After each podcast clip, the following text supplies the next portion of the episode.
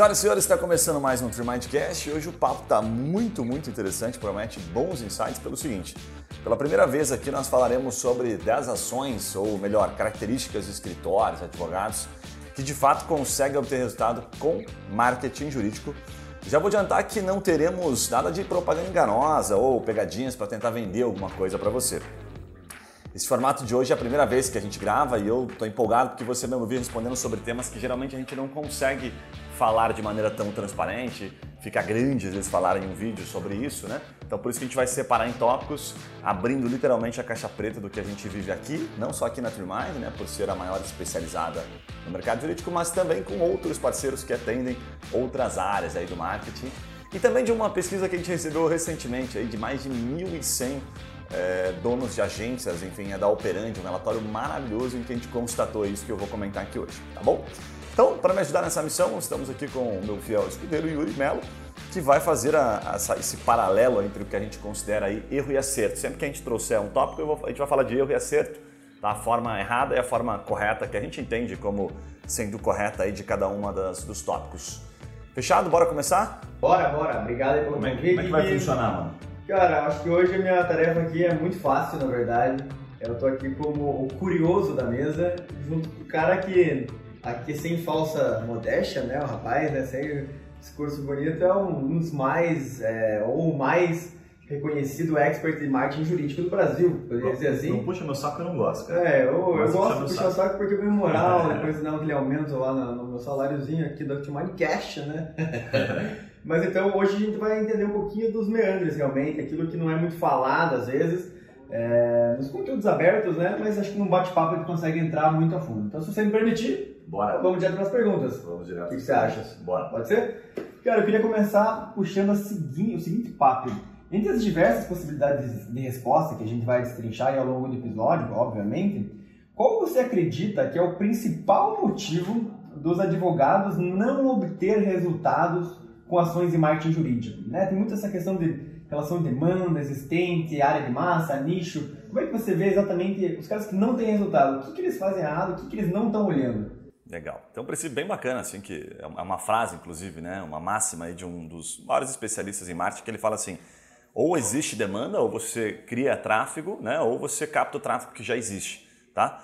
É, em outras palavras, é basicamente assim, quando o mercado é grande o suficiente, quando existe o um problema intrínseco na sociedade, quando tem muita busca, quando tem muita gente com aquele problema, e eu costumo dizer que tem um, um indicador para isso, que é o quão aquele problema tira o sono da pessoa. Né? Então, para dar um exemplo simples, previdenciário, puta, problema pra caramba, muita gente procurando, não sabe como se aposentar, não sabe quais são os documentos, enfim, muitas dúvidas, mercado muito grande, né? muita gente precisa. É, divórcio, inventário, enfim, são problemas comuns e recorrentes grandes massas, né? A, a, a, chamada a massa, a grande massa jurídica, né? A área de massa dentro da advocacia. Até falando minha voz aqui. E quanto mais nichado, é, e aí o paralelo disso assim, puta, eu vou atuar numa área muito nichada, vou atuar na indústria, sei lá, farmacêutica, ou vou atuar, vou atuar numa indústria específica para trabalhista, né? ou vou atuar numa coisa muito nichada, escolher um nicho muito específico e aí, quanto menor o nicho, maior é a dificuldade de você obter resultado e também o fator tempo. Né? Então, na lógica, assim, de maneira muito objetiva, o que acontece é que quanto o nicho, quanto menor o nicho, maior a sua necessidade de brand, ou seja, mais eu tenho que investir para poder, na hora de ocorrer um comparativo do cliente que não me conhece, o cara reconhecer que eu realmente sou muito bom naquilo. Fazendo um exemplo simples aqui, para concluir, é, por exemplo, assim, quando a gente fala, ah, pô, nós somos a maior agência especializada. Se você entrar lá no, no, YouTube, você vai perceber que tem nós e um outro canal que fala especificamente de marketing jurídico que disputamos pelo, maior número de, de vídeos, né, de conteúdos. Se entrar no podcast, também você vai ver isso. Se entrar no Instagram, também você vai ver e exatamente isso. Então não quer dizer que, puxa, a gente tem maior, o maior número de pessoas nos acompanhando, nos seguindo, mas as pessoas que mais falam de maneira consistente, que mais abrangem o assunto. Isso transmite sim autoridade, ajuda na hora da pessoa escolher, na hora de você inclusive cobrar por isso, né? Porque mostra o quanto você está envolvido naquele assunto. Certo? Então, de fato, Yuri, o que faz mais a diferença é você ter tráfego e demanda existente, tá? Para definir. É, às vezes tem um nicho muito assim, aleatório que não tem tráfego e a pessoa toma por referência alguma emprego previdenciário que tem um tráfego enorme Putz, eu quero fazer aqui um empresarial internacional africano. e quero ter um tráfego parecido, um resultado parecido. Faz bastante sentido. Tem mais um ponto que você tocou aí que me lembrou agora, que é o seguinte. É, o fato de, de o cara é, é, ultra nichar, não quer dizer, depois a gente vai falar sobre isso, não quer dizer que ele, ele precise atender só aquele segmento. Isso é um erro comum dos advogados. Ah, mas eu não quero nichar porque eu preciso, quando eu estou começando, atender vários segmentos. Esquece isso, não tem nada a ver com isso. Você pode sim nichar e também atender outros segmentos que acabam surgindo, né? Porque dependendo da área, sei lá, como o Iro colocou, você vai atender um previdenciário e de repente aquela pessoa está com problema de inventário, né? Principalmente nesse momento que a gente sabe que aumentou pra caramba testamento. O cara tá ali para aposentar, dependendo da aposentadoria legal, o cara já quer fazer um testamento em vida. E aí você pode atender, se for o caso, tá? Então, a gente vai destrinchar, vai, acho que desmistificar um pouquinho este erro comum que existe na escolha do nicho. E assim, é questão de, de tempo de retorno, né? Uh, tem, me parece, quando você vai colocar uma estratégia de marketing, tem estratégias de guerrilha, vamos dizer assim, de venda, de fato, fazer uma estratégia de curto prazo, mas a maioria das estratégias me parece que o resultado ele vem sendo construído. Não é aquele negócio que eu vou soltar um texto no blog, amanhã vai ter 10 mil eh, visualizações e vou fechar 20 contratos por causa daquele texto. É, como é que você vê essa questão de é, imediatismo, a visão de, curto prazo, longo prazo? Como é que você coloca isso na cabeça do cliente e como é que você consegue é, fazer que funcione isso? Sim, quando eu estou pensando em consultorias, o cliente faz uma pergunta, né? Qual a ação que é, dá mais resultado ou qual é a ação que você recomenda e tal, geralmente eu volto com uma pergunta. Eu falo, quanto tempo você espera o resultado? Quanto tempo você tem de caixa no seu escritório? Ou você é um advogado iniciante que você suporta uma ação? Enfim, outras palavras, você tem quanto tempo para pagar o seu aluguel, a sua luz, a sua internet de maneira muito simples? Tem caras que respondem de maneira objetiva, às vezes é uma pergunta um pouco mais delicada, né? Então a gente cuida para fazê-la, mas, cara, eu tenho seis meses de caixa, não, estou tranquilo, estou com uns processinhos. A gente sabe pouco isso quando o advogado tem mais tempo de casa, né? Então ele já está advogando, sei lá, cinco anos e já correu, né? Já entrou um pouquinho de grana, né? Já entraram uns alvarazinhos ali para ele. Mas quando não é o caso, é, e, eu, e eu sinto que ele tem uma urgência de tempo, né, de retorno, eu já antecipo para ele, olha, tem várias ações que o, o resultado é de médio e longo prazo. E esse médio e longo prazo, que é meio subjetivo, né, ele vai, assim, de no mínimo, eu colocaria de médio e longo prazo, já não colocaria mais seis meses, colocaria de um ano para mais, dois, três anos. Esquece esse médio e longo prazo como seis meses. Isso não é médio e longo prazo nem aqui nem na China. Curto prazo dá para se falar de 0 a 12 meses, tá? Seis meses se você levar sorte. Tem coisas que dão resultado antes, mas isso é curto prazo. Médio e longo prazo não vem com esse papo de seis meses, porque isso não existe. Então, de maneira bastante simples, acho que você tem que pensar, puxa, quanto eu tenho de tempo de caixa? E aí, para fazer um, uma recomendação simples aqui, uma, uma, um paralelo simples às ações, curto prazo considere que é pessoas buscando ativamente e sendo encontradas, você conectando o seu escritório aonde elas estão buscando ativamente. Pensa assim, onde é que a pessoa busca ativamente? É que a gente procura com mais intenção de contratar algo. Geralmente no Google, tá? Se eu estou na rede social, eu não vou procurar no Instagram, por exemplo, ah, um advogado previdenciário, salvo que seja para conhecer, seguir, para investigar, né? Às vezes os outros advogados acabam fazendo isso, mas se eu quero um advogado previdenciário, eu, Guilherme, preciso me aposentar, eu vou no Google de maneira mais objetiva, certo? Às vezes até acabo indo no YouTube porque eu fiquei com uma duvidazinha, não estou bem com aquela intenção de contratar direto, estou precisando tirar uma dúvida antes. Então pode ser que o YouTube ajude a vender, mas ele ainda assim é reconhecido como rede social. Por isso que fala-se do YouTube como rede social e não como uma ferramenta com intenção de compra. Vira negócio, vira, mas de um contexto, de um número muito expressivo de pessoas vendo, certo? Então intenção, Google, tá? Deixa de maneira objetiva. Tem pessoas procurando por palavras-chave né, no Google, você compra aquelas palavras-chave e conecta. Isso é curto prazo. Médio prazo, considere todas as redes sociais que você imaginar, YouTube, é, sabe, Facebook, Instagram, qualquer outra rede social e considere o médio prazo da rede social se você impulsionar, tá? De uma maneira bastante objetiva, se você impulsionar tentando vender, focando naquilo que as pessoas estão com dor, né, como eu falei aqui, do, né, enfim, relacionando ao previdenciário, pode ser que você tenha retorno no médio prazo.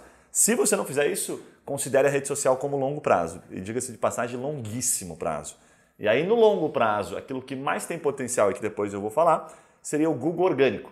Tá? Então, um paralelo de curto, médio e longo prazo, que é basicamente você produzir conteúdo de maneira muito consistente para um dia o Google olhar para o seu site e falar assim, pô, esse cara é chato, ele produz conteúdo bom, as pessoas gostam do conteúdo dele, vou colocar ele aqui sem cobrar nada, você não precisa mais comprar a palavra-chave, ele vai colocar nas primeiras posições é o famoso Google SEO orgânico. E aí, para dar um paralelo e finalizar o raciocínio, nós temos o quiz da Ingrácio aqui, que a gente já gravou um podcast sensacional, salvo engano, é o número 11 ou 12, dá uma olhada lá, que ele tem 120 contatos diários de um tráfego de aproximadamente 5 milhões por ano.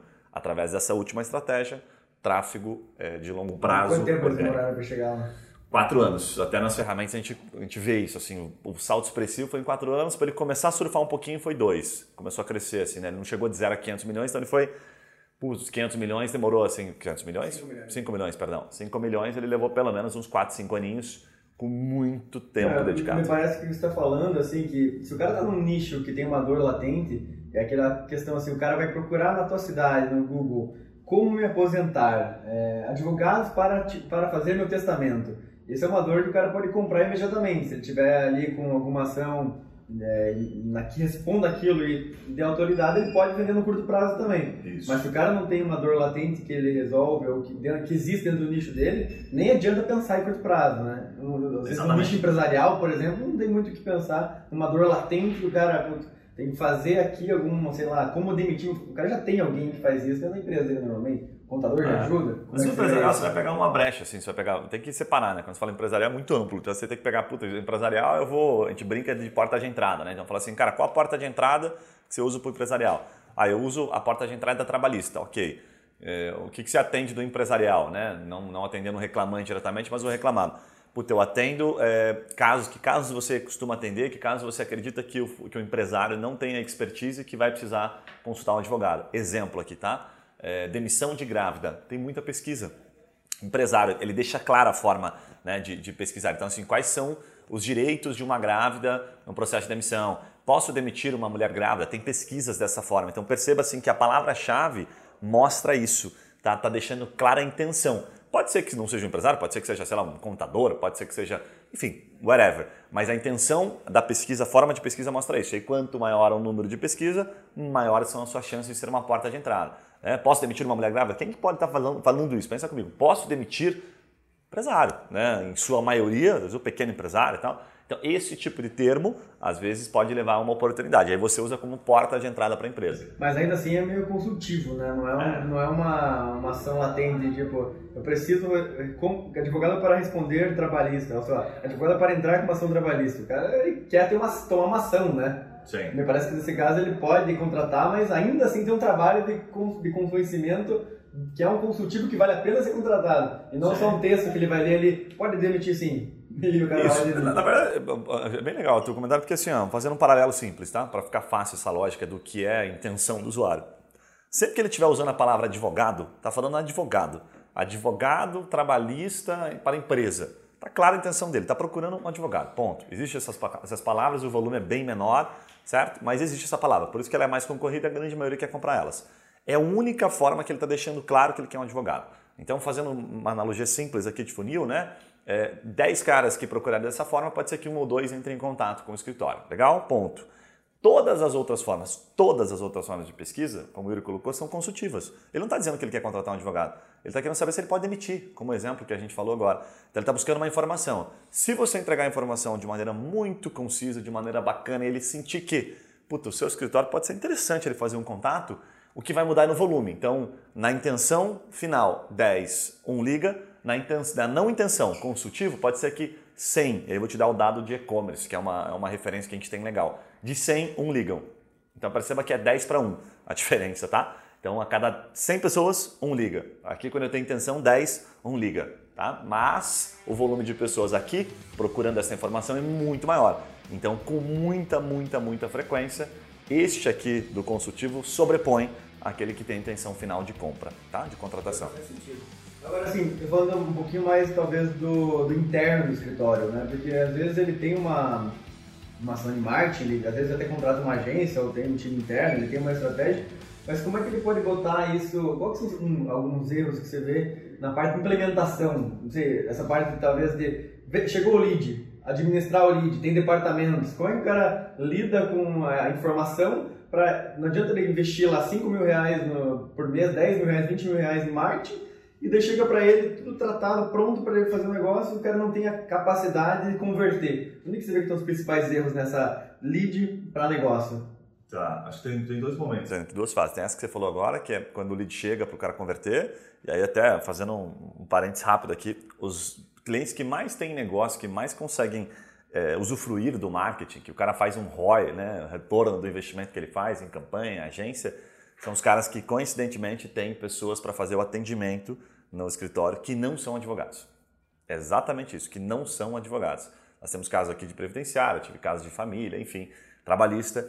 Por que isso? Porque o primeiro contato, o primeiro atendimento, eu costumo dizer, e eu já falei em alguns vídeos da, da teoria dos cinco minutos, né? O advogado ele tem um pouco mais de pressa, ele é um pouco mais objetivo, ele tem, puxa, a gente sabe, tem peça ali, tem prazo para cumprir. Ele não tem aquele tempo, aquela paciência, às vezes de ficar conversando. Pega um velhinho lá que quer contar a história dele de como ele conseguiu né, contribuir para a Previdência durante aqueles 30 anos trabalhando numa metalúrgica em que ele perdia, é, corria o risco de perder o braço.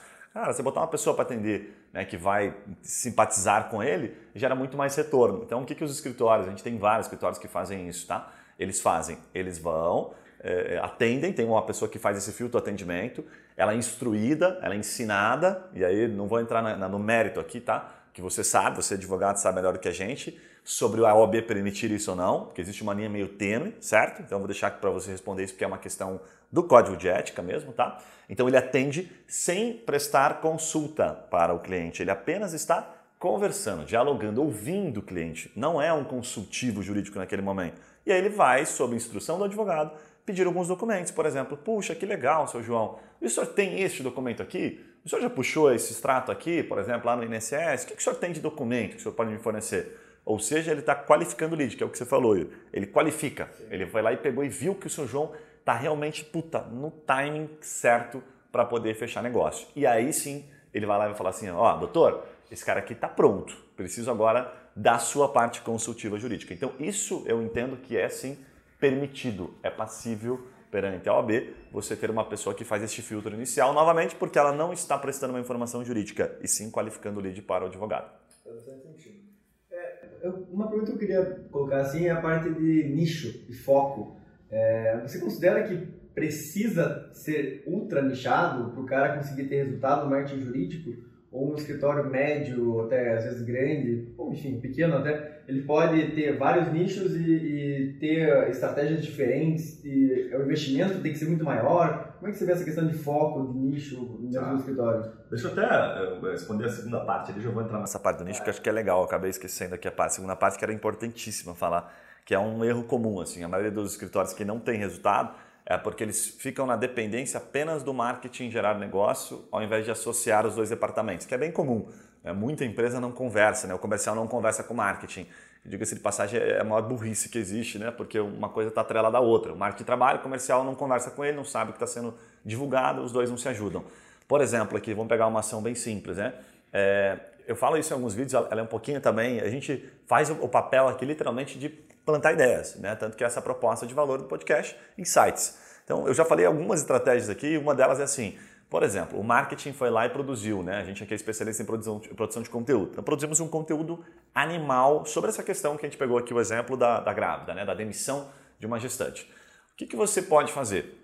Você pode pegar aquele conteúdo comercial, tá? Do escritório, usar a seu favor, por exemplo, é, tanto disseminando ele nas redes sociais quanto enviando para clientes de maneira muito selecionada que podem estar com aquele problema. Você pode acompanhar, por exemplo, é, vídeos de YouTube que falam sobre aquilo, responder comentários de pessoas, que é muito comum, é uma prática comum, falando sobre aquilo e de, de certa forma angariando de maneira passiva, porque você está respondendo, você não está prospectando, não está captando o cliente, você está respondendo uma dúvida e aquilo nasce, cria-se uma primeira relação. Então, por exemplo, assim, você está no YouTube e tem uma pessoa é, enfim, comentando sobre aquilo. O que, você pode fazer? Falar, olha, coincidentemente, eu acho que essa sua pergunta é, é, muito coerente. Eu produzi um artigo recentemente falando sobre isso. Eu te convido a ler esse artigo que ele pode ser interessante para você, para você entender um pouquinho melhor. Você vai estar entregando aquilo.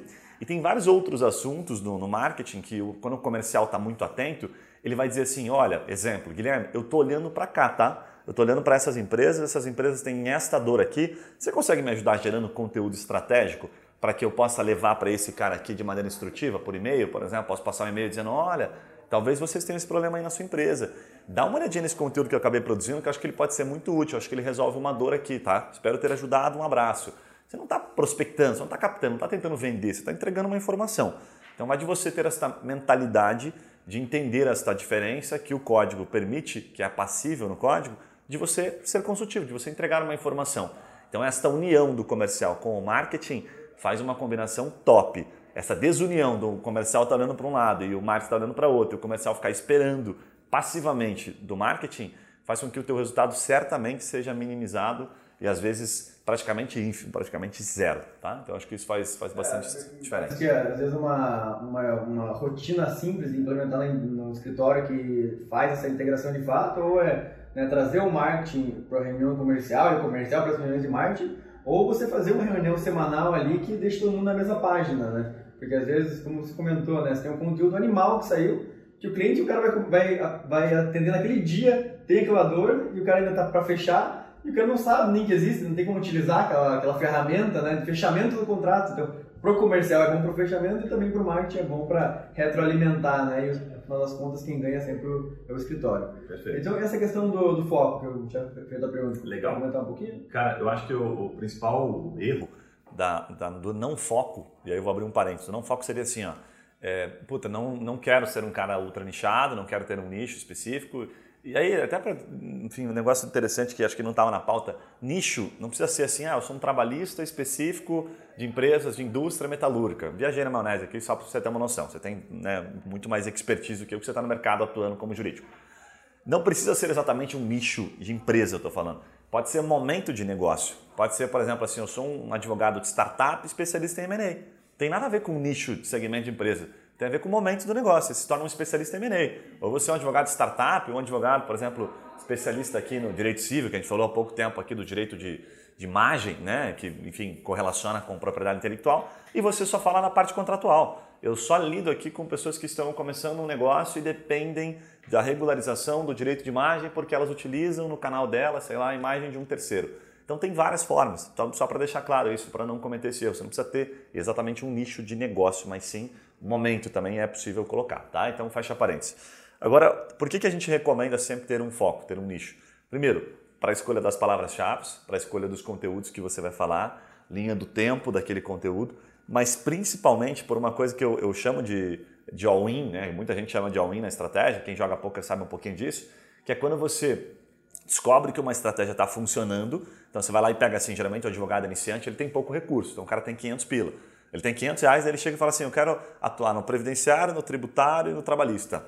Cara, com 500 pilas você não faz nada, entendeu? Então é melhor você pegar uma, qual que é as chances de você, fazendo um paralelo com o que eu falei no começo, quanto você precisa de retorno? Mais rápido? Não vai no tributário, demora. Né? O, o tempo de conversão daquele contrato às vezes pode ser de meses. Trabalhista, rola? Puta, rola. Entra uma graninha no caixa, às vezes um pouco mais rápido, se for no empresarial, entra. Então, beleza, então vou separar o trabalhista, palavras-chave que tem intenção, fundo de funil.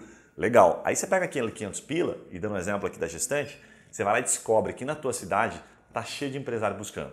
E aí fica a dica, porque tem um monte de empresário buscando exatamente dessa forma. Você vai lá e compra, gasta teus 500 pila naquilo ali. Minha sugestão, é melhor você gastar 500 pila naquilo para tentar fechar um, dois negócios, e aí você vai descobrir que aquela estratégia, caramba, não é que deu certo mesmo? E aí você dá all-in nela. O que é all-in na estratégia?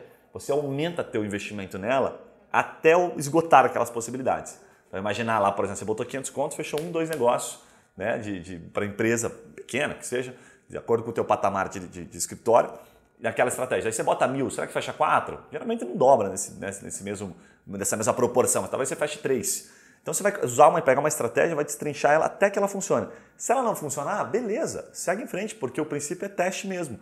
Mas é bom você ter, às vezes, um, um público testar, fazer teste de maneira que você consiga dar aquele all-in, porque senão você não consegue, é, às vezes, ampliar, sabe, usar tudo que você tem de, de, capacidade dentro de uma estratégia. Você vai lá numa estratégiazinha, coloca um pouquinho de dinheiro e aí sentiu um pouquinho de retorno, o que, que você já faz? Ah, vou fazer outra coisa, eu vou para outra, ao invés de explorar ela ao máximo. Como a gente faz aqui, por exemplo, no marketing jurídico. Em vários momentos a gente já quis migrar, mas será que a gente já explorou o máximo? Então, se a gente continua crescendo, vale a pena ainda permanecer né, por mais um pouco de tempo. Isso é um, é um pouco de feeling do próprio empreendedor, no caso aqui do advogado. Né? Então, acho que é mais por isso, tá? Essa relação do foco, a importância dele. Passando rapidamente para deixar um insight para você, já retomamos o episódio. Aqui na TreeMind a gente utiliza uma ferramenta que possibilita identificar o volume de pessoas procurando por serviços jurídicos, de acordo com a sua área de atuação. E o melhor é que a gente consegue identificar os seus concorrentes no Google e a estratégia que está levando clientes até o site deles. E por consequência, gerando negócios para esses escritórios. Né? Se você curtiu e tem curiosidade, quer saber se vale a pena investir em marketing jurídico, por exemplo, no Google, na sua área de atuação, acesse o nosso site freemind.com.br e receba uma rápida consultoria por um dos nossos especialistas em Google. Combinado? Voltamos ao episódio, um abraço e até lá. É, isso é e já está falando do foco, aqui na parte estratégica da, do marketing, né? Porque muitas vezes o advogado quer trazer para uma agência ou trazer para um profissional para terceirizar 100% de estratégia. Você acha que isso é uma linha de raciocínio que o cara pode ter? Tipo assim, cara, eu quero agência para me livrar desse problema, só quero trabalhar aqui e vir lead. Tem como ter sucesso assim ou o cara tem que estar tá envolvido de alguma forma? Ele tem que se dedicar não só pagando alguém para fazer o trabalho, mas também aprendendo e indo atrás dessa parte mais é, estratégica do marketing. Cara, isso é bem doido, porque é o mais comum que a gente vê, né? Teve uma vez uma historinha rápida aqui que eu estava entrevistando um menino que ele vinha trabalhar com a gente, acabou não dando certo, mas ele me ensinou uma coisa que eu achei super legal. Ele me ensinou exatamente, me ensinou também, né? Claro, sempre aprende, mas ele falou algo que ficou na minha cabeça. Ele falou, cara, existem dois tipos de agência, tá? Uh, não só agência, mas até mesmo consultor, estrategista como um todo. Aquele que é pago para pensar e aquele que é pago para executar. Grande maioria é pago para executar, não vai pensar. E aí, quando ele me falou aquilo, eu falei assim, pô, mas isso aí é um erro. Ele falou alguns anos isso para mim. Isso é um erro. Pô, mas por que um erro?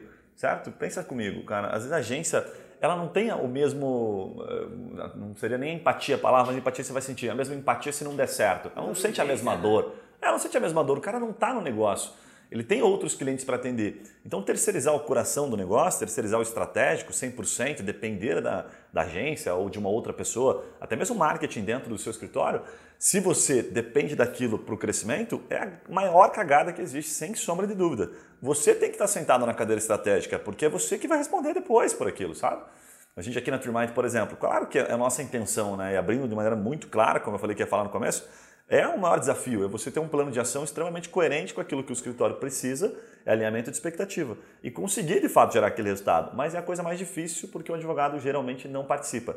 Então ele terceiriza o coração do negócio dele. Ele fala assim: puxa, se der certo, massa, se não der, eu me ferrei. Cara, se você está fazendo isso, para imediatamente. Você vai com certeza se, se, se arrumar um buraco ali na frente, porque muito raramente, muito raramente você vai encontrar pessoas que vão estar né, como a gente fala, skin the game ali, com a pele no jogo, literalmente, para em favor, em razão do seu negócio. Você tem que estar no comando, né, na diretoria do comercial, do estratégico. Não tem essa, talvez essa experiência de divulgação que é um advogado, ele trabalhou sempre ali atrás da mesa, os clientes dele faz um ótimo trabalho, mas ele não tem nem noção de como começar. O que, que você tem de dica assim, assim para o cara é, assumir uma parte do estratégico, para ele estar no jogo também, participando do estratégico da expansão do marketing do negócio dele?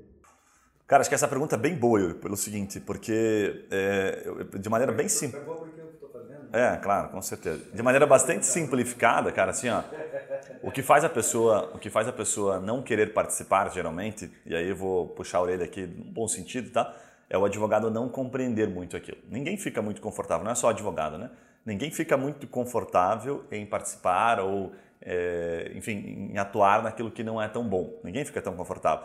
E aí o cara às vezes acaba não passando por aquele estágio de tipo, puta, de um aprendizado, de uma curva de aprendizado para conseguir ser, contribu ser para contribuir. E aí vem um grande erro, inclusive, fazendo um parênteses rápido aqui, o advogado não sabe muito do que ele está falando e se mete no negócio.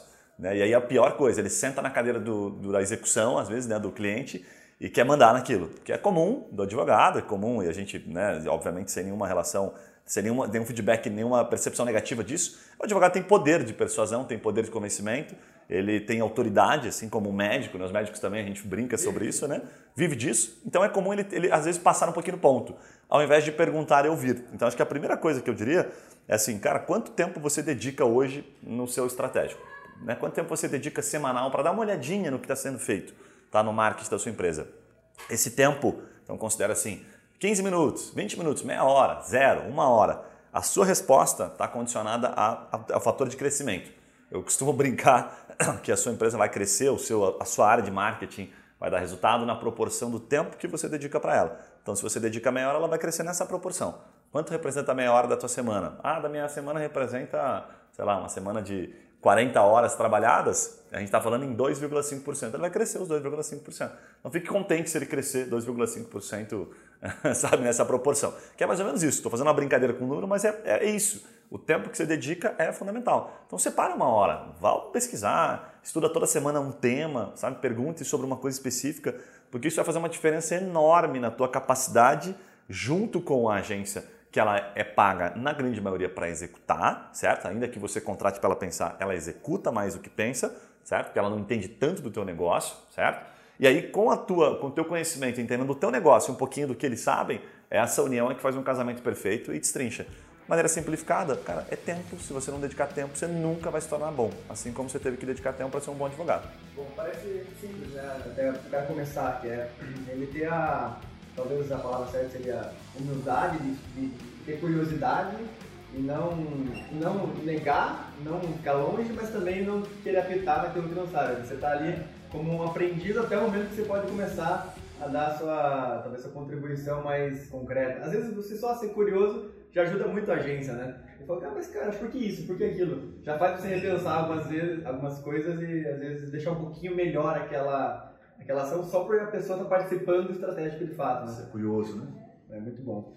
Cara, e assim, essa questão da, é, do, do, das linhas de estratégia, né? A gente fala muito de, puta, cara, o cara vai, tem lá 500 reais, mil reais, ele vai para uma estratégia só. Dá certo o cara focar em uma coisa só? Eu quero dizer assim, se o cara tem só uma linha de, de marketing, assim, a minha, meu marketing é Google SEO, eu só trabalho com texto para blog. Isso por si só, você vê que é o suficiente para ter um crescimento sustentável? O cara pode apostar 100% num, numa linha só? Legal. Essa acho que já é a sexta dúvida, né? Eu não tô contando. É, tá bom. É, próximo da sexta aqui. Tá, tá rolando, tá legal, tá bom. O, o papo tá fluindo, vamos, vamos indo aqui para você absorvendo.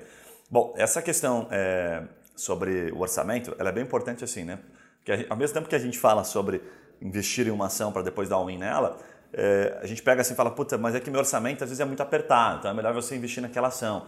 Ela está um pouco relacionada com a grana que você tem, tá? Para fazer um exemplo simples, se eu tenho 500 pila, para fazer um, ficar claro aqui o entendimento, tá? E não parecer que, que a informação é contraditória. Se eu tenho 500 pila, você consegue, por exemplo, assim, a relação de uma empresa normal, ela vai pegar 20% e vai investir naquilo que não é mensurável, tá? Que não é metrificável. O que, que eu estou querendo dizer assim com isso? Por exemplo, um outdoor, né? Se você botar um telefone, talvez medir a quantidade de ligações, ele é mensurável. Ah, vou botar numa revista, mesma coisa. Mas a maioria dessas estratégias, né, relacionamento, vou sair jantar com um cliente, vou sair, sei lá, fazer, participar de eventos corporativos, elas não são mensuráveis como acontece no marketing, tá? Você deve ter entendido, para ficar bem simples, aquilo que é de fato por cliques, compra de palavras-chave e tal, ads, né, investimento em posicionamento em redes sociais é muito mensurável. Ponto. O que acontece? Se você tem 500 pilas e sobrou só 100, é muito pouco dinheiro para você colocar, não, 20% da minha verba de marketing por institucional. Não vai dar para você fazer muita coisa. Então eu recomendo que você pegue aquele 500 pila e sim, 100%, pau, na estratégia para você dar um in nela. Começou a gerar negócio, o que, que você faz de maneira inteligente? Aumenta o percentual do seu investimento em marketing, que abre um parênteses, geralmente é o ideal, recomendável, acima de 5%. Então começa com 5%. Pô, meu escritório começou aqui a ter uma receita aqui recorrente, média, né? Que a gente sabe que não vem todo mês aquela receitinha, de 50 mil. Pô, então é dois conto e meio. Legal. Chegou em dois conto e meio, fazendo um exemplo aqui de 5%, tá? 50 pau de receita você tem no mês, dois conto e meio de orçamento. O que, que você faz? 2 mil, que é 80% desse investimento que você tem, você bota em ação de curto prazo, ali ação de médio prazo, compra de palavra-chave, que você gosta, tendo resultado, que é aquilo que te alavancou, se for o caso. 500 pila, você vai colocar institucional, naquilo que você não sabe se vai dar resultado, é aposta. E aí vem, por exemplo, uma revista. Ah, vem um, sei lá, revista aqui que a gente tem, né? Análise Advocacia 500. Você quer aparecer ali, que tem uma forma de você aparecer também um pouquinho pagando, certo? Fazendo uma propagandinha. E aí encaixou no seu orçamento. Cara, aposta aquilo, não tem problema, porque é 20%. Se você sente pelo feeling que aquilo pode dar resultado, tá? Que alguém te falou que, puxa, isso aqui pode funcionar e tal, Vai, investe, mas tem que ter esta relação. Pelo menos 20% do seu, do seu capital, né, que você tem do seu orçamento para marketing, é bom você investir em coisas que não são exatamente é, tão mensuráveis assim. E para finalizar, o porquê isso? Para que você não tenha uma dependência única, para que você tenha várias vielas aí ou segmentações de, de marketing, de investimento e que você possa estar o tempo todo testando. Senão você fica só numa dependência, daqui a pouco o ads, sei lá, vem o Conselho Federal lá, né, que está para votar inclusive, impede você de fazer compra de palavra-chave. E aí, você vai fazer o quê? puxa vida, a estratégia que me dava dinheiro, eu tomou na fuça, né? Porque ficou colocando todos os ovinhos numa cestinha só. Então é importante estar sempre dando aquela ramificada, que é o que a gente faz aqui, por exemplo, né? Investindo em compra de palavra-chave, em Google Orgânico, em YouTube, em Instagram. Se uma estratégia começar a não dar resultado, a gente vai tentar botar todo o fôlego, sempre tem uma que puxa mais em alguma outra. Então acho que isso faz toda a diferença, né? É, tá dando uma, ramificando. Uma, uma equação né, que você consegue. Você tem que sempre medir, né? O foco para você não sair da, da ação cedo demais e também você não depender tanto de uma, um foco só, né? Então, é o risco de você às vezes estar, puta, minha estratégia de crescimento é 100% do Snapchat. Daí vem o Instagram Histories e tira 50% do teu tráfego. Que beleza, hein? Você tira all-in num negócio que perdeu 50% de efetividade da noite pro dia. Então faz muito sentido isso de você conseguir realmente é, ter foco, não sair da atuação cedo demais, mas não ficar bitolado, né? Não ficar fechado na, naquela ação ali. Legal. Muito bom. Acho que agora vamos para a sétima, então, já que vamos contar boa, a, boa. a, quantidade de perguntas. É, eu queria te perguntar sobre essa parte de, de compreensão das ações, quando eu digo assim, qual que é a forma que uh, o advogado ou a empresa em geral, ela consegue ter uma disciplina para interpretar e conseguir acompanhar, ou seja, ela está conseguindo também é, de certa forma, ser cada vez mais estratégica no negócio, ela poder, de fato, entender o que está sendo feito, o que ela pode fazer, que tipo de ação ela pode ter, e como que ela deve ter essa relação, talvez, com a agência ou com quem faz o marketing dela, para ela também ser mais é, estratégica no negócio. Legal. Cara, vou trazer um, um, ponto complementar. A gente antecipou um pouquinho da disciplina ali, não lembro qual era a pergunta, na quinta, quarta, enfim, de você dedicar no mínimo meia hora, tá? Ah, meia hora, uma hora é, eu gosto de separar bem os momentos da empresa, né? Momentos e inclusive fases barra momentos, tamanho de empresa, tudo isso faz uma diferença enorme. Vou dar um, dois exemplos aqui que são bem legais para ficar fácil de responder essa pergunta. Nós temos um escritório aqui previdenciarista que ele fecha mais ou menos uns 80, 100 contratos por mês. Ele fecha bastante contrato. E esse cara me falou uma coisa que eu achei muito legal. Ele falou assim, cara, veja, eu estou internalizando o marketing aqui, estou colocando uma, duas pessoas, mas vou continuar contratando vocês. Eu falei, mas por quê? Né? Até na hora, pô, mas me explica o porquê, o que, você está vendo que eu talvez eu não esteja vendo assim, né? E aí ele falou o seguinte, falou, cara, é, a inteligência externa e eu não depender apenas dos insights internos que eu tenho aqui do conhecimento é fundamental. Então, se eu puder associar né, o que vocês trazem de habilidade por atuar com vários outros clientes em vários outros estados, estratégias novas, e aí abre um parênteses, nós estamos muito mais imersos do que ele. E faz muito sentido, nós temos muito mais capacidade de orientá-lo, de trazer insights, como a gente traz aqui num podcast como esse, do que ele. Então o momento dele permite isso. Novamente, porque ele tem uma receita bacana, está investindo pesado, entende isso, então ele fez uma separação. Pô, eu tenho 10 mil aqui de marketing, sei lá, só para né, o labore ali, para pagar as pessoas, né, para efeito de, de, de, verba que vai ser destinada para a execução do, tra do, trabalho, ele gasta 5 interno e, sei lá, 5 com uma agência. E ele entende que isso condicionado é muito bom. Então tem um momento que eu inclusive recomendo que deve ser internalizado. Então, de maneira objetiva, internalizar isto, tá? É colocar uma pessoa que ela sim é o estratégico, ela está sentada na cadeira estratégica dentro do seu escritório, isso vai fazer toda a diferença. Talvez seja o seu sócio, se você é pequeno, talvez seja você mesmo que está sentado no estratégico, sabe? E aí eu vou dar um, um, exemplo de um menor, um escritório menor. Olha que bacana esse exemplo. Ao mesmo tempo que ele é ruim como negócio para nós, ele é muito bom, né, frente, é, pensando como advogado. Olha o que, que esse cara fez. Ele é um advogado que entrou em contato com a gente, contratou o nosso serviço aqui de Google Ads, então ele estava operando a ferramenta, a compra de palavras-chave, já de certa forma bem operando, né, ele já vinha operando, e ele operando e conhecendo, contrata uma inteligência externa. Então ele vai lá e fala assim, cara, eu acho que eu não sei tudo que eu preciso, então ele foi lá e contratou. E aí ele ia e mexia um pouco, sabe, na campanha. Né? Às vezes ele fuçava lá, e fazer as coisas. Então ele também usava o feeling dele, que é bom. E aí, puta, abre um parênteses aqui, o cara errava também com bastante frequência, fazia cagadas, porque não tinha esse conhecimento. Mas ele contratou, explorou o conhecimento e ele evoluiu, passou para o próximo degrau. Falou, cara, captei, ele pegou algumas informações, entendeu, estava convertendo, esperto, e aí fez um contrato de curto prazo, acho que nesse caso uns seis meses, captou a inteligência e caiu fora. Então ele pagou praticamente para a gente executar o trabalho e ao mesmo tempo ele recebeu uma, praticamente uma consultoria, levou uma campanha muito bem montada, uma campanha estruturada. Esse cara, pasme, trabalhava sozinho ou tinha mais uma pessoa. Então ele sabia do poder da ferramenta e fez uma decisão inteligente. Vou investir uma grana com uma empresa que é especialista nisso, vou pegar essa informação e não vejo nenhum problema nisso, acho que é bacana. Né? E com ressalva de que ele poderia ter deixado isso um pouco mais claro, mas talvez tenha sido estratégico ou não estratégico, enfim, tanto faz. É. E ele levou isso. Mas eu achei super legal. Ao mesmo tempo dele, dele sair, a gente perdeu um cliente, mas eu achei bacana porque ele agiu de maneira inteligente. Isso para mim fez, faz toda a diferença. O cara captou a informação e foi embora. Legal pra caramba. É, desde que seja alinhado, ele, uma consultoria bastaria talvez né, para ter esse conhecimento, mas a, a, ideologia por trás é muito importante, né? De você estar tá procurando se é, munir de ferramenta, né? Aprender cada vez mais, porque no final do dia o negócio é teu, né? Não é nosso. Então é. você precisa ser bom na, no que faz dar resultado para ele. E assim um pouquinho da parte de indicadores, é, o que, que você vê assim que são primeiro indicadores que não são tão bons para o negócio, mas que muitas vezes é dado importância. A gente fala muito daquelas métricas da vaidade, né? Como é que você enxerga assim? Para onde que, que tipo de indicadores de fato é, são relevantes e quais são só balela que ajudam o cara, às vezes, a, a achar que está indo para o caminho certo, mas às vezes está perdendo tempo? Cara, isso é bem legal. Tem uma, tem uma historinha aqui internamente também. Teve um advogado criminalista, que inclusive é amigo nosso, mas não vou citar o nome aqui para não ficar chato. Ele entrou em contato e falou um dia assim, né? Guilherme, eu queria puta, é, fazer um trabalho de Instagram aí, super legal, enfim. Mas eu queria ter, cara, um resultado parecido com o que tem esse fulano aqui. Ele mostrou lá um outro Instagram, que é amigo nosso também, diga-se de passagem. E aí eu falei, cara, massa, legal, dá pra gente olhar para isso, vamos olhar para isso. Mas me fala um pouquinho mais aqui, cara, por que, que você quer isso? Daí ele abriu comigo, assim, de maneira, obviamente, nem um pouco agressiva e nem um pouco é, imoral. Ele falou assim, cara, eu, eu tô pasmo aqui pelo seguinte, porque esse cara é convidado para palestrar, ele é convidado, ele é, é tido como uma referência, mas uh, ele tem seis processos, quando eu consulto aqui, eu tenho 500, entendeu? Mas eu não sou uma referência de tal. Eu não sou uma referência no marketing jurídico, eu não sou uma referência, sabe, quando as pessoas vão pesquisar no Instagram sobre né, a área dele.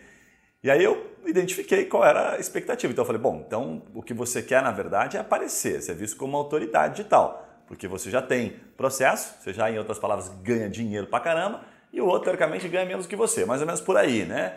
Então, de maneira simples, eu coloquei para ele o seguinte: falei, olha, o que você quer é, é, é um pouco mais de inflar, né, no bom sentido, o seu ego, é mostrar a sua imagem, é fortalecer o seu branding. É, cara, deixei muito claro. Falei, cara, o que você quer é aparecer. Se você quer aparecer, entenda que às vezes aparecer, fortalecer o seu branding não necessariamente vai tirar negócio, porque você mesmo trouxe a informação, não sou eu que estou trazendo a informação. Essa pessoa tem milhares de seguidores, é super reconhecida, mas tem meia dúzia de processos. Você acabou de trazer. Então é como se eu falasse para você, esse caminho que você quer não vai levar negócio lá na frente. Você está ciente disso? Ele vai fortalecer a sua imagem, que pode ser sim que associado a todos os outros processos que você já tem, a sua base de clientes seja muito bom. Mas entenda que talvez ele não traga cliente novo. E foi você quem trouxe essa informação. E aí ele, pô, faz bastante sentido e tal. E aí a outra dica que eu dei para ele, eu falei assim, cara, existe uma diferença muito grande em quem quer ter um Instagram bombástico com um monte de seguidores, quem quer ser Instagrammer e quem quer fazer um Instagram para um escritório com foco apenas em fortalecer o brand da, da marca do escritório. Até um case assim, fora do mercado jurídico, mas acho que é a mesma, mesma lógica. É, no nosso canal do YouTube, o Café com Negócios, a gente começou fazendo impulsionamentos e campanhas é, bem, com um público bem amplo.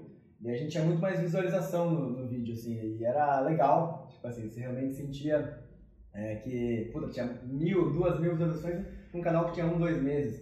Mas o tempo de visualização tava tipo em 2 minutos no vídeo de 10, ou seja, tava só 20% do vídeo sendo assistido na média. Daí a gente mudou aqui com a própria TreeMind, ele fez uma campanha, tá fazendo para um público bem, bem focado em business, pessoas que estão procurando, estão em blogs de negócio. E cara, baixou as visualizações, obviamente, mas o tempo de visualização foi para mais de 5 minutos. Caramba. Olha, olha o dado. Que é o que importa, né? Sim, daí você realmente percebe como a segmentação funciona, né? Sim. Porque a, se eu fosse só pela minha métrica de vaidade, ali eu ia pelo número de views, eu posso mostrar isso. O tempo de visualização, você vê, cara, não, realmente esse conteúdo está fazendo diferença para esse louco aqui. Faz sentido, faz, faz diferença. Bem legal, bem legal. É, o, ainda nessa questão da, da escolha dos, dos, indicadores, acho que tem mais um, um exemplo aqui simples, né? Que esse cara é, acho que é a diferença do Instagramer jurídico, né? Do, ah, puta, agora o que mais tem é advogado que fala de marketing jurídico, né? Ele conseguiu bombar ali o número de seguidores e aí ele acaba falando sobre isso. E nenhum problema para mim, bem tranquilo, porque eles ajudam, inclusive, o mercado, né? Ajudam pra caramba, fazem com que outros advogados se mexam e procurem agências. Então, acho super positivo, inclusive, diga-se de passagem. Agora, qual a diferença principal, que a grande maioria não sabe? A diferença é o seguinte, quando você olha um advogado que tem lá 20 mil seguidores e que você fica muito contente, né? Olhe para um, dado que está à esquerda, que está é, relacionado ao número de publicações. E olhe para o Store também, que geralmente esses caras fazem Store para caramba. Aí você vai fazer o seguinte, você vai pegar e vai dividir, tá? Salvo que ele não tenha comprado seguidores, o que dá para ver pelos comentários, você vê que não tem comentário nenhum, que não tem engajamento, geralmente os caras compram, tá? Que é muito incomum para advogado, que a maioria tem, tem ética. Você vai pegar o número de seguidores e vai dividir pelo número de publicações. Você vai perceber que às vezes pelo número de publicações, vou dar um exemplo, tá? 20 mil seguidores e mil publicações, que eu vi nesse exemplo que eu comentei. O cara ganhou 20 seguidores por publicação em média. Não é exatamente essa conta, tá? Mas pensando se fosse uma linha, né, uma linha única aqui, uma linha referência, seria 20 seguidores por publicação. E aí esse cliente que estava é, até questionando, falando, pô, não estou ganhando muito seguidor e tal, eu peguei a campanha dele na época lá e mostrei para ele assim, falei, olha cara, que engraçado, a gente faz aqui duas publicações, né, oito por mês, e você aumenta a tua base de seguidores ali em 160, 170, um aumento assim, né, porque também estava impulsionando um pouquinho. Cara, você está melhor que aquele outro Instagram. Você está na frente dele. Ele falou, mas como? Eu falei, sim. Se você faz oito publicações e tem mais de 20, certo? Por publicação, você está aumentando 170 seguidores, sei lá, por mês na tua, na tua rede. O cara fez isso, puta, ele está fazendo isso há anos e não consegue, cara. Você é melhor do que ele. Tá você vai chegar lá, mas você vai ter que esperar um tempão. Ah, mas como é que eu faço para chegar antes? Aumenta o número de publicações. Ah, mas daí fica muito caro, não consigo fazer. Pois é, essa é a diferença do cara que é Instagramer, que quer aumentar o número de seguidores, que quer viver daquilo, certo? Que ele não tem tempo, ele não vai advogar tanto quanto você.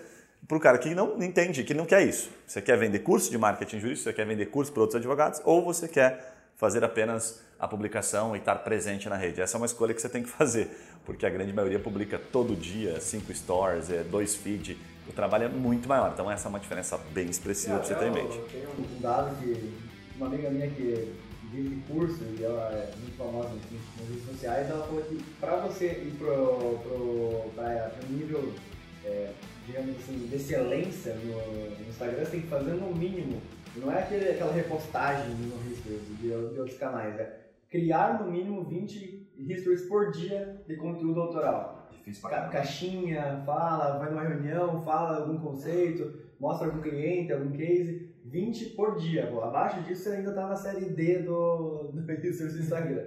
Enfim.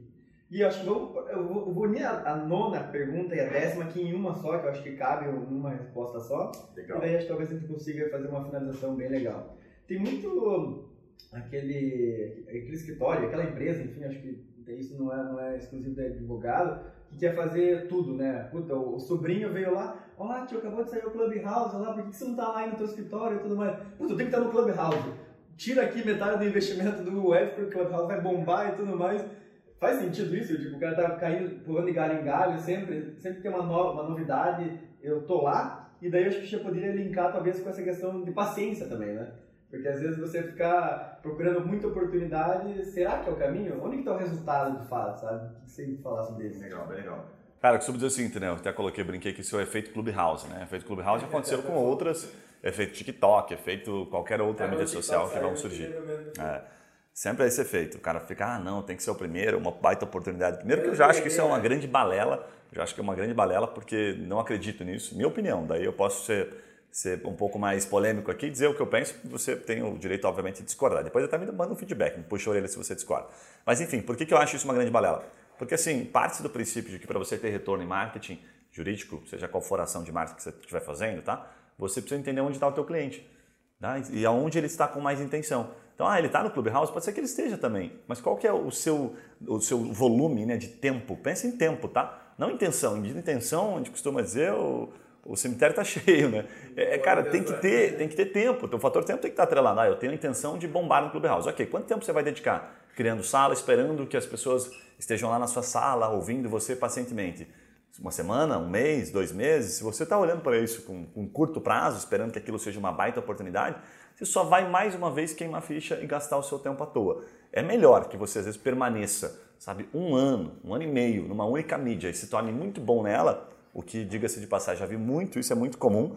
Pegar às vezes um Instagram lá jurídico, né? um cara que é marqueteiro jurídico lá, advogado, que é muito fera no Instagram e que o YouTube é horrível e que no Google o cara não tem nada, mas tudo bem, ele venceu em uma mídia, ele tem uma fonte, talvez até de receita, ele consegue que seja vender curso, né, captar clientes, enfim, de maneira legal, ele consegue, ele já tem uma. Ele não fica esperando sempre, sabe, publicando um, pouquinho em cada uma e não sendo referência em nenhuma. Isso é a pior cagada que existe, né? Descentralizar o seu tempo e tentar investir em todas elas. Então comece sendo referência em uma E aí, para finalizar o raciocínio, o que eu costumo dizer é que, cara, não existe nenhum lugar na minha cabeça, pelo menos na minha percepção, em que resultado vem antes de disciplina. Então, o resultado só vem depois de disciplina. Então, primeiro você tem que focar em disciplina. Vou fazer vídeo para o YouTube? Coloca um número. Coloca lá 50 vídeos e eu vou fazer toda terça e quinta. Vai ter semanas que vai atrasar, vai ter semanas que você vai se complicar para fazer. Ah, não, vou fazer Instagram, vou fazer 10 stories por dia ou 20, como o Yuri falou. Então, beleza, coloca essa referência e coloque o tempo. Depois que você fizer aquilo de maneira muito consistente, você pode até começar a querer olhar para resultado. Mas antes disso, não olhe, porque você nem passou pela primeira fase que é disciplina. Sem disciplina, você não vai para lugar nenhum. Agora, com disciplina, você pode até começar a olhar para resultado. Mas sem disciplina, nem olhe para resultado, que você está é, se enganando, eu diria assim, sabe? Ah, eu quero resultado fazendo um pouquinho. Né? Já aconteceu aqui para finalizar, de advogados, a gente fazer, sei lá, um mês de publicação, o cara falou, ninguém me ligou ainda nenhum cliente me ligou aqui para contratar meu escritório. Eu falei, caramba, que engraçado, vou dar uma olhada, vou ligar no Instagram lá para ver se está com algum problema. E que as pessoas não ligaram para você. É muito curto né, o espaço de tempo, é muito imediatismo. Por isso que aquele cliente, estou falando brincando aqui, às vezes ele não estava com o tempo, não estava, a gente, a gente falhou em não explicar para ele o quanto demora, ou ele criou uma expectativa de que o Instagram funciona da noite para o dia. E nada vai funcionar da noite para o dia, porque você vai precisar comer linguiçinha, né, como a gente costuma brincar, para depois comer o filé mignon. Muito bom, cara, assim, honestamente. Pareceu que foi uma, uma aula, que é uma pós-graduação em marketing jurídico. Então, para mim, estou satisfeito. Obrigado pelas respostas. Que conseguimos entregar bastante valor, bastante conteúdo. Você que está nos ouvindo aí, ou que está nos vendo aqui né, pelo YouTube, dessa vez eu falei muito mais olhando para a câmera, consegui aqui me concentrar. O João nos puxou a orelha, cobrou de nós aqui, o João faz a parte de edição. Então já sabe, deixa o seu comentário, inclusive, tá? Crítica, elogio é sempre bem-vindo e nos faça perguntas. Né? Acho que a ideia era provocar realmente reflexões aqui e trazer, fazer esse paralelo entre o certo, né, aquilo que a gente considera que é o certo com base na nossa expertise, né? não somos dono da razão, longe disso, né, nem queremos, e aquilo que a gente entende que é errado. Certamente, se você seguir acompanhando aqui, né, não, só no Tremindcast, no Spotify ou qualquer outra plataforma de áudio, ou no YouTube, enfim, redes sociais, você vai perceber que eu costumo dizer que não, não sou, não quero ser coerente com o que eu falei há seis meses atrás se eu achar que aquilo deve ser mudado. Tem que ser coerente com os meus princípios. Hã? O mercado muda, então eu brinquei aqui. Ah, As pessoas estão mudando, falando no momento de pandemia, não faz sentido você falar sobre ah. conceitos, às vezes muda totalmente a cabeça coletiva diante da pandemia agora. Então, faz sentido ser coerente. Assim, por exemplo, Clubhouse pode mudar. Clubhouse daqui a pouco pode pegar e fazer salas específicas sobre assuntos e colocar várias pessoas. Pode ser que isso se torne super interessante para um advogado e eu gravo um vídeo dizendo, cara, vai pro Clubhouse, tem umas salas lá falando só empresarial, sabe? E lá tem, puta, tá com uma oportunidade oportunidade de alguém instruir esses caras que estão com dúvidas, eventualmente ter um advogado empresarial pode fazer a diferença. Nesse momento, não recomendo, mas pode ser que mais para frente sim. Então fica ligado que o mercado é muito dinâmico e o que você aprender agora certamente já estará defasado daqui a poucos dias, quiçá né, horas aí, isso já vai ter mudado, certo? Galera, mais uma vez obrigado, não esquece, segue a gente aí, deixa o seu comentário e a gente se vê nos próximos podcasts e vídeos. Um abraço. Valeu!